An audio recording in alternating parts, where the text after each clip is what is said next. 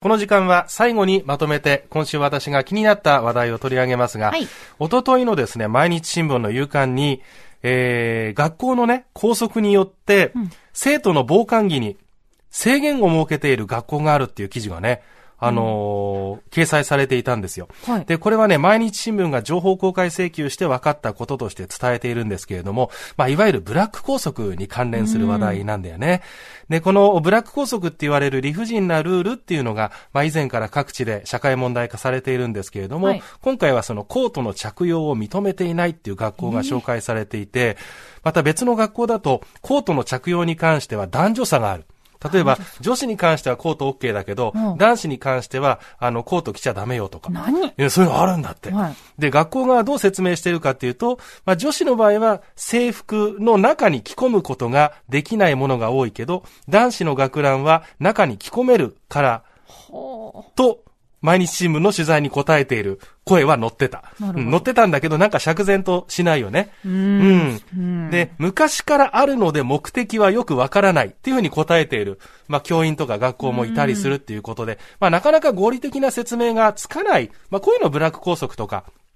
理不尽なルールって言ったりしているんですけれども、はい、まあ私が思ったのは、まあこういう生徒のね、服装の話って、じゃあそれ入学する前に、えー、察知してね、行きたくないんだったら行かなければいいじゃんっていう声が、まあ、上がることもあるんですけど、はい、でも、学校を選ぶときに、まあ、制服があるかないかっていうのは外見上分かりやすいポイントかもしれませんけど、はい高速ってさ、そもそも入ってみないとわからないことっていっぱいあるじゃないですか。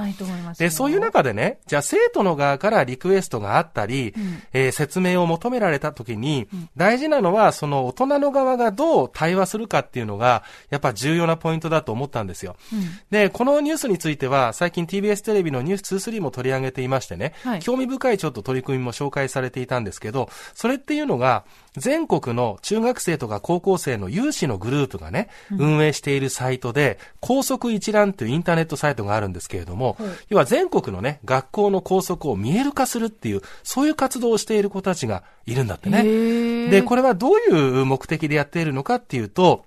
グループの代表の方は、データに基づいて議論できるようにっていうのが目的なんですね。自分の出身の埼玉の学校を見ていましたけれども、130件ぐらい埼玉県内の学校の校則がね、一覧でこう見られる状況にあって、はい、何が良くて何がダメっていうそういう指摘じゃなくて、うん、他の学校ではこうなっているっていう現状、うん、それが要は話し合いをするときの根拠になったり、説得材料になったりするわけですよ。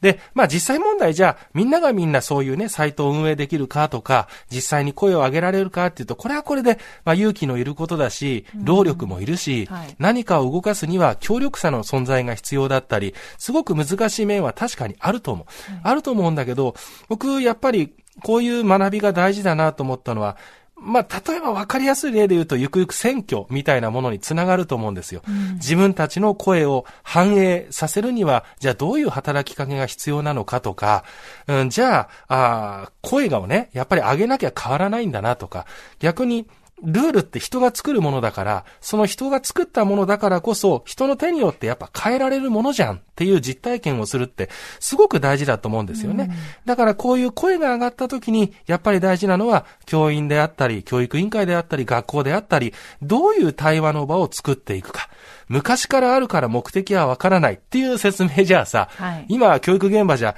自分で考える力を主体的に行動する力をって子供たちに大人は言ってるわけ。その大人がやっぱり対話に臨めるかどうかっていうその環境整備をね、しっかり整え整えていく必要があると私は思いました。